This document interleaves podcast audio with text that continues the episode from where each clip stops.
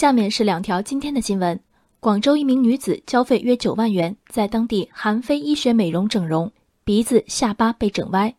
在院方言语刺激下，她爬上八九层高楼准备跳楼，后被消防人员解救。在相距不远的深圳，一名在美和医疗美容机构进行自体脂肪填充术等三项手术后出现身体不适的女性，今天凌晨被宣布死亡。美容整形一笔毁誉参半的生意。想开了的人们躺上手术台，想不通的舆论却化为每一个悲剧故事下方“活该花钱遭罪”和“世界那么大，非要天天盯着自己那张脸”的恶意评论。爱美是一种错吗？用自己的合法收入处置自己的身体是一种错吗？与这两个明确的否定答案相对应的是“身体发肤受之父母，不敢毁伤”的老话。和以基因遗传优势突出女性生育价值的说辞，夹缝中的整形者心态微妙。他们既改变命运的希望与手术刀，又顾忌动过鼻子、填过下巴的众所周知。于是，许多一掷千金的外贸投资者们，在公立医疗机构的规范流程、抢救条件和私立医疗机构的效率、隐私保护之间，坚决选择了后者。公立医疗机构一定优于私立吗？未必。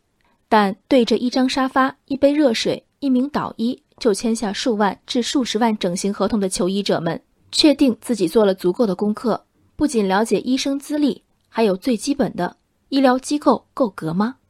我理解向美向好努力的愿望，当这种愿望以整容的形式出现，讳莫如深却是危险的态度。二零一一年，法国 PIP 公司被曝使用工业硅胶制造隆胸用填充材料。全球约三十万名女性受害。对这个在二三十年内迅速后来居上的行业，今天的安全或许会被明天的研究推翻。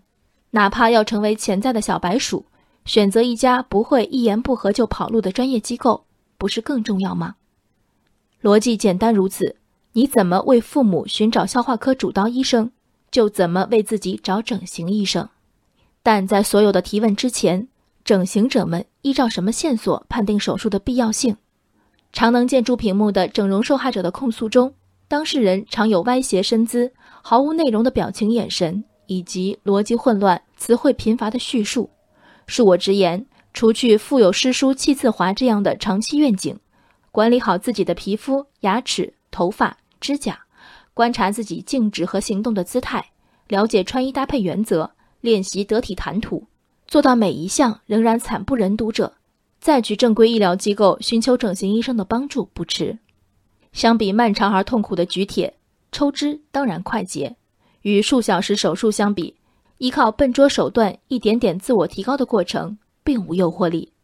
蒙科技恩惠，整形手术成为可选的手段，但它替代的应当是不易克服的生理缺陷，而非勤力。为什么私立整形机构会成为医疗纠纷高发区？这是懒惰的传导，懒得做任何努力，只想以一场整容手术解千愁者，往往也懒得做任何努力，寻觅可靠的机构和医生。人生海海，见微知著。我是静文，往期静观音频，请下载中国广播 app 或搜索微信公众号“为我含情”。